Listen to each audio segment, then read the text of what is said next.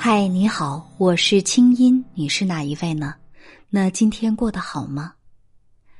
今天我们来聊聊赘婿疑似骗婚的故事。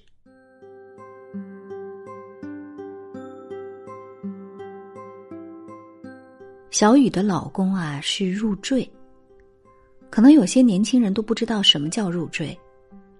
在他们村儿，入赘就是结婚之后，男方要去女方家里住，婚后的户口也会迁移到女方家，孩子也会跟妈妈姓。其实，在这个时代，对于经济和心智相对独立的人来说，入赘已经是一个古早的名词了。但是在某些地区或者生活相对不独立的人群当中，入赘依然是一个听上去有点羞耻的词。这么说吧，《西游记》里的猪八戒娶了高小姐，就是在高老庄入赘了，不仅搬进了高老庄住，每天还要给高老庄干活，还要吃掉老丈人一百斤大馒头。因此，在很多地区的习俗里。入赘有一种男人吃媳妇软饭，男人丧失了家庭主权的感觉。所以呢，今天在故事开始，花了一点时间，我为你普及了一下什么叫做入赘，是为了说清楚接下来小雨的老公独特入赘的故事。为什么叫独特呢？小雨的老公虽然是以入赘的形式结婚的，但是她老公啊，觉得自己委屈极了。结婚当天就在家里大哭了一场。这个赘婿在跟小雨结婚之后，不仅户口并没有迁入小雨家，孩子生下来之后也没有跟小雨姓，而且由于工作的关系，老公每个月只回家六天，这六天里他就是纯休息，不做家务不带娃，还频繁的回娘家照顾自己的父母，颇有点儿软饭硬吃的意思。不仅如此，老公和公公在婚前欠下了一大笔债，小雨现在每天还要帮他们还债。你看，这哪是入赘？这分明是找了个累赘。面对累赘，当然是最简单、快速、粗暴的方式解决问题，就是甩了他，离开他。但是那天在我的视频号“我是清音”做情感连麦的时候，小雨给自己找了一百个不离不弃的理由。第一个理由是我妈不同意。小雨说，她的老公之所以入赘，是因为他们家没有男丁。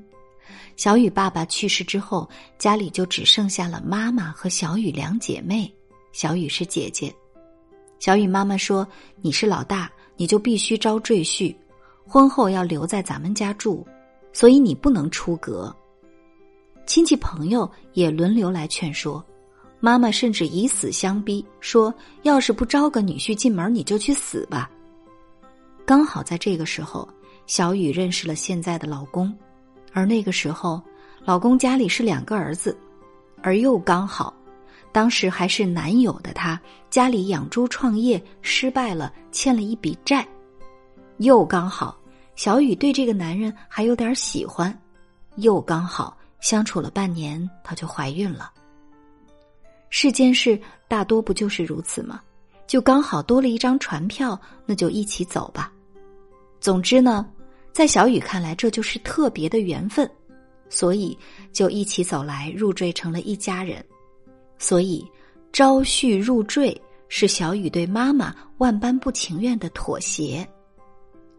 小雨的第二个理由是，老公很可怜呢，因为当了赘婿嘛，老公在村子里就有点丢面子了。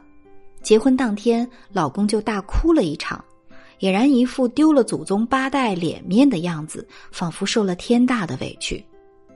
老公给了小雨五万彩礼，小雨扭头，赶紧又添了一笔钱给老公买了一部车，并且小雨答应老公。结婚后只是一起住在娘家，但是她的户口不用迁过来，第一个孩子也得跟着老公姓。婚后还在帮着老公还养猪创业失败欠下的债。好了，小雨的第三个理由是孩子都有了吗？第四个理由呢，是我觉得我是喜欢他的，是有感情的。第五个理由是，其实他有时候对我也还算不错。其实什么理由根本不重要。那天在跟我进行情感连麦的时候，在陈述理由的时候呢，小雨内心其实已经做了个决定：这个老公我不会离开他，也不会改变，因为所有的理由都是在为他今天的境遇在做合理化。我们说，人最可怕的是什么？最可怕的就是执迷不悟。小雨婚姻的情况，包括老公的情况，其实她心里比谁都清楚。她自己其实也觉得老公可能是在骗婚。什么是赘婿呀？中国的入赘传统，男子嫁入女方家中，成为女方家族中的一员。电视剧《赘婿》。男主甚至被送进了南德学院修南德，学习相妻教子，而小雨的老公就是一个假的上门女婿。这个男人没有给过家庭生活任何费用，没有照顾过孩子，也没有管过小雨家里的任何事儿。其实啊，大家可能不知道，我国古代著名的大诗人李白两次婚姻都是入赘。晚清名将左宗棠就是湖湘周家的上门女婿，猪八戒不仅为高老庄挑水劈柴，还一心一意宠着老婆。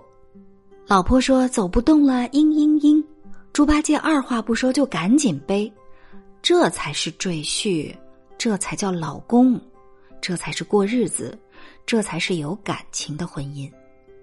身为赘婿啊，不会妨碍把日子过得幸福美满。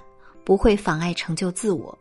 作为赘婿，老公确实是付出了面子，但是小雨付出的是什么呢？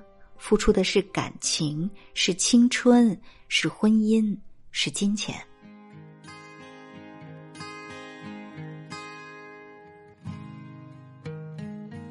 其实，无论你身处怎样的环境当中，别人并不能真的影响到你自己的人生决策。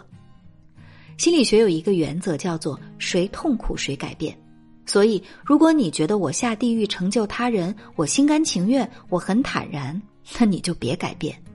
但是，如果你觉得痛苦了，不想让自己的婚姻和家庭变成这个样子，那么首先要改变的就必须是你自己。比如说，去跟老公讲：“你如果觉得你是上门女婿委屈了，那咱就重新结婚，按照我嫁入你家那样。”咱离了，重新再去接，把你的面子挣回来不就行了？如果你不想重来，因为你是上门女婿，虽然孩子已经跟你姓了，但是老公，你的户口得过来。而且不管你是不是赘婿，你都是我老公啊，你都是孩子的爸爸呀，你都是这个家庭的成员呢。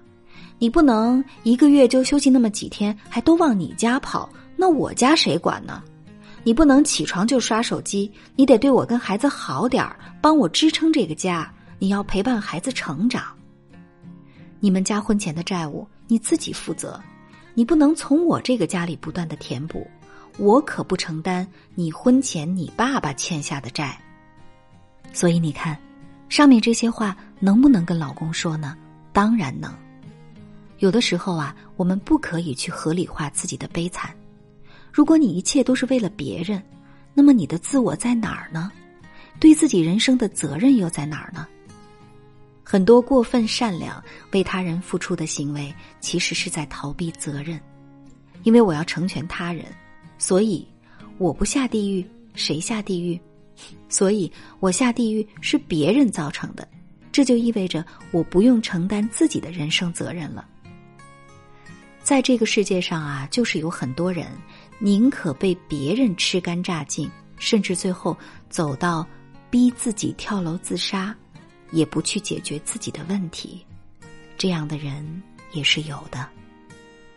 但是，亲爱的小雨，你这么善良，不应该总是自己欺负自己，不应该总是被人利用，你得为你自己和你的孩子负责，你说呢？